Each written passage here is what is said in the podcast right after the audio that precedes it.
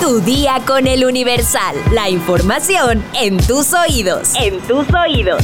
Hola, hoy es miércoles 29 de noviembre de 2023. ¿Ya te vacunaste contra la influenza? ¿Sabes qué hacer para que no te duela el brazo? Descúbrelo al final de este episodio. Mientras tanto, entérate.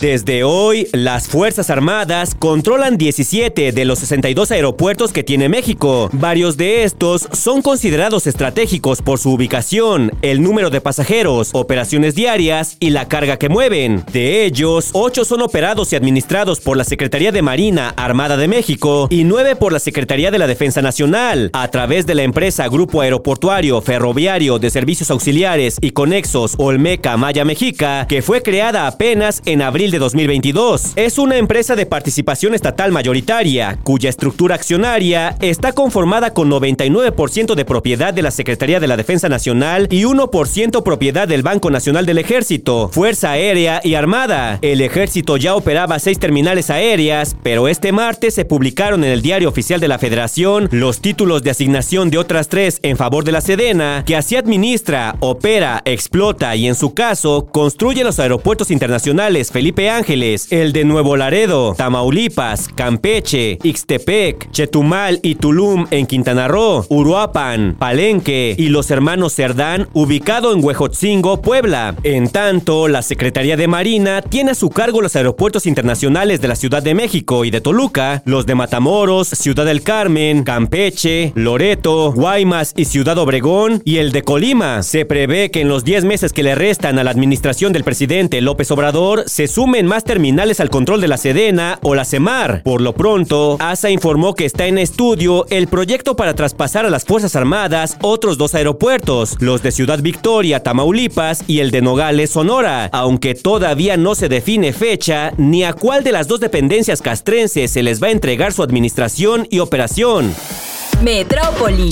La Ciudad de México contará con el sistema de alertamiento sísmico en teléfonos celulares para finales de enero del próximo año. Así lo adelantó la Agencia Digital de Innovación Pública. Se prevé que el sistema de alertamiento Cell Broadcast, en el que trabaja el gobierno capitalino en conjunto con el gobierno federal, esté listo para el 31 de enero de 2024. Así lo precisó José Antonio Peña Merino, titular de la agencia. Pero, ¿cómo funciona el sistema Cell Broadcast que operará en Ciudad de México? Dicho sistema no se trata de una aplicación para teléfonos, ni requerirá de conectividad. Consistirá en enviar una alerta de manera directa a los dispositivos que se distribuyan en la capital del país. Con este sistema, el teléfono entra en modo SMS Flash, denominado de esta manera debido a que flashea tanto la cámara como la parte frontal del teléfono y emite un sonido de alerta. Además, aparecerá un alveolo con el tipo de alerta de la que se trate, ya que este sistema no solo funcionará para sismos, sino para otros fenómenos naturales como ciclones. Esta tecnología se utiliza además en otras partes del mundo para alertar a la población ante distintos tipos de riesgos.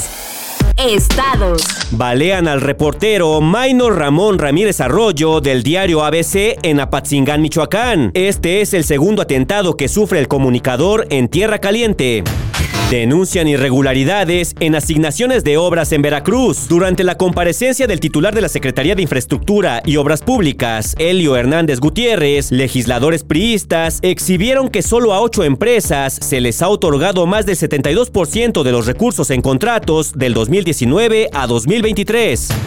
Se establece en Acapulco el Tianguis Bienestar para brindar apoyo a los damnificados por el huracán Otis. La gobernadora del estado, Evelyn Salgado Pineda, encabezó el evento de inauguración llevado a cabo en las canchas de la colonia Zapata.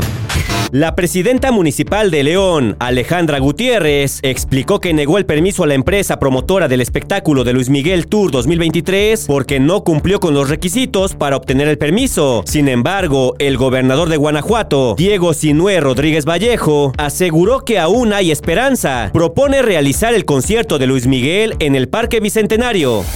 Mundo. El presidente de El Salvador, Nayib Bukele, pedirá licencia para ir por la reelección. Bukele pidió al fiscal general que investigue a todos los miembros de su gabinete. Ustedes no van a la reelección, dijo a sus funcionarios de gobierno.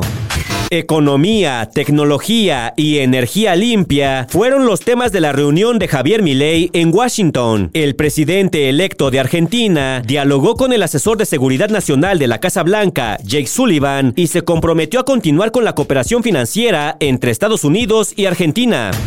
Fuertes vientos derriban árbol de Navidad en la Casa Blanca y se desatan los memes. El abeto fue levantado con grúa poco después y los republicanos no tardaron en hacer burla del hecho. Graves fallos en hospitales permitieron que un hombre violara más de 100 cadáveres de mujeres en el Reino Unido. La investigación revela que no había control sobre quién accedía a las morgues. Israel libera a 30 mujeres y niños palestinos tras la liberación de 12 rehenes de Hamas. Los liberados se encontraban detenidos en distintas cárceles de Israel. Según las autoridades, en las últimas 24 horas encuentran más de 150 cadáveres bajo los escombros de Gaza. Los equipos de defensa civil aprovechan la tregua para recuperar a decenas de muertos que están debajo de los escombros, además en las calles y carreteras espectáculos. Por estar con el amor de su vida, Florinda Mesa renunció a su maternidad por decisión propia, pues nunca pudo tener un hijo en común con su fallecido esposo, Roberto Gómez Bolaños. La actriz no deja de decirle al mundo lo mucho que amó a Chespirito y a nueve años de su muerte, el 28 de noviembre de 2014, lo recordó con un video en el que reflexionó sobre su relación sentimental a lo largo de cuatro décadas. En el video, Florinda Mesa relata una historia de amor en la que ambos son protagonistas y comienza diciendo que el destino es muy cruel con los enamorados, pues cuando ambos se conocieron, él era casado y luego de seis hijos se hizo la vasectomía. Ella, Florinda, que así se llamaba, decidió sacrificar su maternidad por estar con el amor de su vida. Él siempre se lo agradeció y lo decía a todo el mundo, pero además le pesaba intensamente no poder tener hijos con el amor de su vida, con su mujer ideal, así solía llamarla y lo decía en todas partes. Estas fueron las palabras con las que describió cómo era la relación entre ambos. Roberto Gómez Bolaños y Florinda Mesa vivieron juntos durante 40 años. No, hombre, que aguante. Deja tu comentario en Spotify y dinos cuál ha sido tu relación más duradera. Si te has vacunado contra la influenza, es probable que hayas experimentado el dolor de brazo que da después de la inyección, que normalmente suele durar unos días o causar algunos efectos secundarios. Si es así, aquí te explicamos cómo puedes eliminar ese dolor. La molestia que da después de la vacuna contra la influenza es una señal de que tu sistema inmunológico está produciendo anticuerpos. Si quieres aliviar el dolor de la vacuna, paso número uno, distráete. Algo que ayuda es mantener tu mente positiva y despejada. Así ayudarás a que tus músculos no se tensen. Paso número 2. Utiliza un analgésico. Si después de la vacuna sientes mucho dolor, consulta a tu médico para ver si puedes tomar algún tipo de analgésico como ibuprofeno o acetaminofén para reducir el dolor de la inyección. Paso número 3. Mueve tu brazo constantemente. Mover el brazo después de la inyección servirá que el líquido de la vacuna se esparce en el brazo y aumente el flujo de la sangre. Si te es posible, realiza un poco de ejercicio ligero. ¿Cuál sigue? Paso número 4. Buzos, buzos. Déjalo enfriar. Si pasas por tu brazo un hielo o una compresora fría, ayudará a reducir la hinchazón y el dolor. Paso número 5. Bebe mucha agua. Tomar agua después de la vacuna ayudará a que tu flujo sanguíneo se mueva con mayor facilidad. Si quieres más información, consulta nuestra sección Tendencias en eluniversal.com.mx.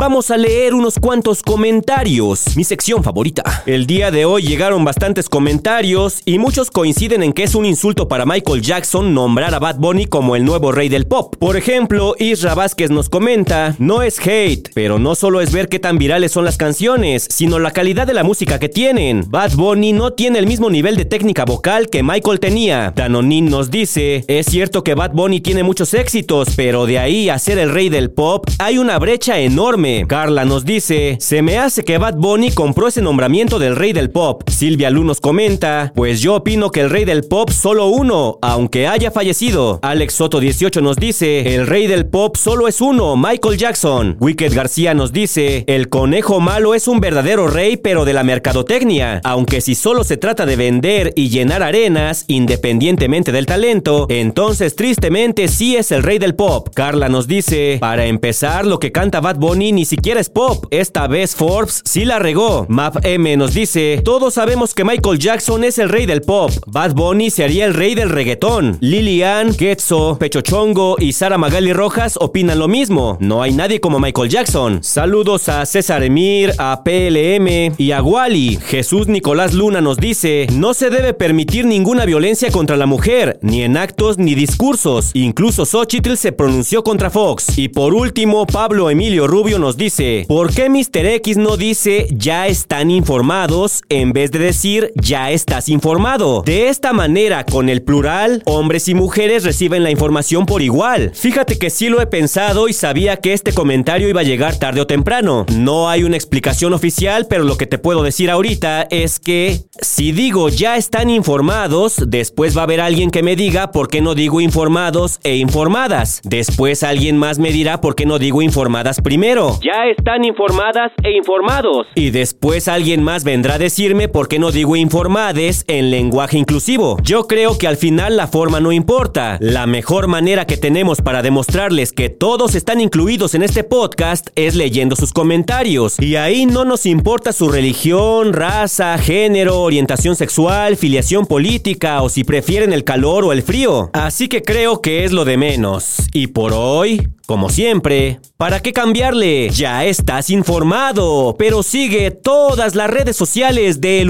Universal para estar actualizado. Comparte este podcast y mañana no te olvides de empezar tu día. Tu día, con el Universal. Tu día con el Universal. La información en tus oídos. En tus oídos.